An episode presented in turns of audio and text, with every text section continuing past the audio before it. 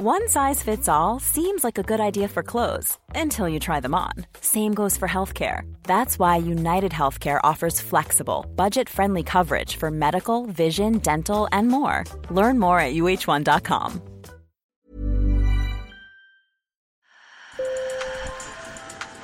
Bonjour. Hello. Hola. Marhaba Sur le fil. Le podcast d'actu de l'AFP. Des nouvelles choisies pour vous sur notre fil info.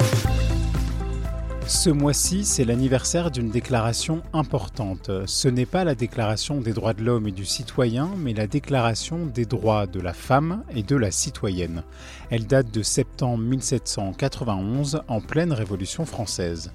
Ce texte est signé Olympe de Gouges. Longtemps inconnue, elle est aujourd'hui considérée comme une pionnière du féminisme français. Dans cet épisode de Sur le fil, je vous propose de comprendre comment et pourquoi Olympe de Gouges est devenue une icône du féminisme. Sur le fil. J'ai d'abord demandé à Chloé Sagaspe, militante féministe et porte-parole d'Europe Écologie Les Verts, pourquoi Olympe de Gouges était pour elle une source d'inspiration. Eh bien, parce que d'abord, euh, elle est connue pour être une pionnière euh, des luttes euh, pour l'émancipation des femmes. Elle a été longtemps oubliée. C'est une figure politique de la Révolution, mais c'est surtout une femme libre. Peut-être était-elle intersectionnelle avant l'heure, j'ai envie de dire, puisque elle a porté également très fortement la question de l'abolition de l'esclavage, en plus du droit des femmes. Elle a souhaité instaurer le divorce. Elle a plaidé pour l'égalité des droits, la reconnaissance des enfants légitimes, la création des maternités, le droit de vote. Et également, d'ailleurs, on, en parle un peu moins, mais elle a dénoncé le mariage forcé.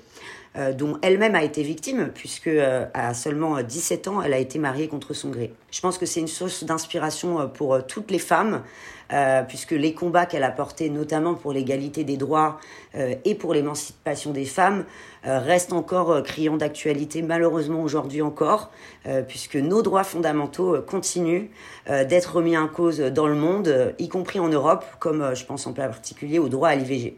L'un des articles de la Déclaration des droits de la femme et de la citoyenne qui a le plus marqué Chloé Sagaspe, c'est l'article 10. Euh, lorsqu'elle dit que la femme a le droit de monter sur l'échafaud, elle doit également avoir le droit de, de monter à la tribune. Nul ne doit être inquiété pour ses opinions, même fondamentales. La femme a le droit de monter sur l'échafaud, elle doit avoir également celui de monter à la tribune pourvu que ces manifestations ne troublent pas l'ordre public établi par la loi. Elle a reçu beaucoup de menaces de mort, elle a fait l'objet d'attaques virulentes pour porter ses idées sur la place politique et publique. Et ça fait euh, écho aujourd'hui, je pense, à beaucoup de femmes politiques qui sont elles-mêmes victimes euh, menaces de mort parce qu'elles montent à la tribune ou qui sont euh, attaquées violemment dans les médias. Je pense récemment à Sandrine Rousseau, pour ne pas la citer. et donc, simplement parce qu'on a le courage de monter à la tribune, de porter nos idées. Et donc moi, si j'aurais un message à faire passer aux femmes, j'ai envie de dire, battez-vous, levez-vous, faites preuve du même courage qu'Olympe de Gouges et surtout, n'ayez pas peur de monter à la tribune. Dominique Godino, je suis euh, enseignante euh, en histoire à l'Université Rennes 2, spécialiste des femmes pendant la Révolution française. Qui est Olympe de Gouges? Pourriez-vous dresser euh, son portrait express? Il faut savoir qu'elle est née à Montauban, dans une famille, on va dire, de l'artisanat. Son vrai nom, ce n'est pas Olympe de Gouges, c'est Marie Gouze.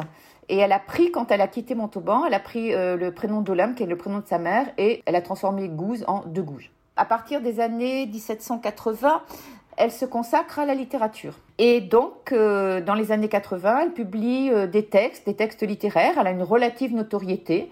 Elle publie des, des pièces aussi, elle écrit des pièces, dont une notamment qui s'élève contre l'esclavage. Quand arrive la Révolution, elle va euh, s'engager dans la vie politique. Alors non pas en participant au club ou euh, à des mouvements collectifs, hein, mais en écrivant, en écrivant beaucoup. Elle écrit une soixantaine de pamphlets, d'affiches pendant toute la période. En 1791, donc elle publie sa, enfin, aujourd'hui fameuse Déclaration des droits de la femme et de la citoyenne. Il y a peut-être un écart hein, entre l'image que l'on a aujourd'hui de l'âme de gauche et euh, ce qu'elle était réellement. C'est une femme qui est plutôt modérée. Hein, elle est plutôt favorable d'abord à la monarchie, à une monarchie où le roi aurait un gros pouvoir. Elle accepte la République, mais en étant toujours très très très modérée hein, dans ses positions. Et elle sera euh, arrêtée pas du tout pour ses idées féministes, hein, pour ses idées politiques qu'elle a défendues, et condamnée à mort et guillotinée en 1793. Dans quel contexte Olympe de Gouges et pourquoi décide-t-elle de rédiger la Déclaration des droits de la femme et de la citoyenne?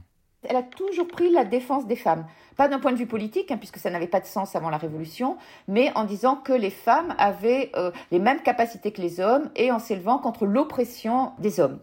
Alors, lorsqu'elle rédige la déclaration, eh c'est au moment où la Constitution, la première Constitution de France, est achevée, automne 1791, et il apparaît clairement que les femmes n'ont pas les mêmes droits politiques que les hommes. Donc, euh, mue, par l'indignation, elle euh, rédige ce texte. À l'époque, comment cette déclaration est-elle accueillie? Ah ben, Elle n'est pas accueillie du tout, elle passe totalement inaperçue. C'est-à-dire euh, personne, personne. Moi, je connais très bien les archives hein, et je n'ai jamais, jamais trouvé une mention à un moment ou à un autre de la Déclaration des droits de la femme et de la citoyenne d'Olympe de Gouges.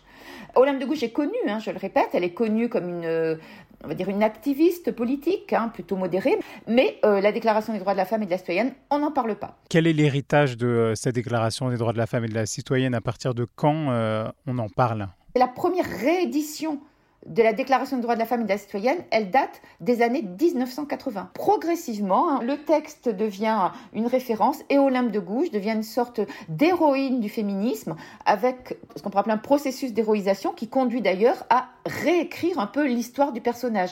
C'est-à-dire l'Olympe de Gouges dont on parle aujourd'hui, c'est une femme du XXIe siècle et c'est pas une femme du XVIIIe siècle.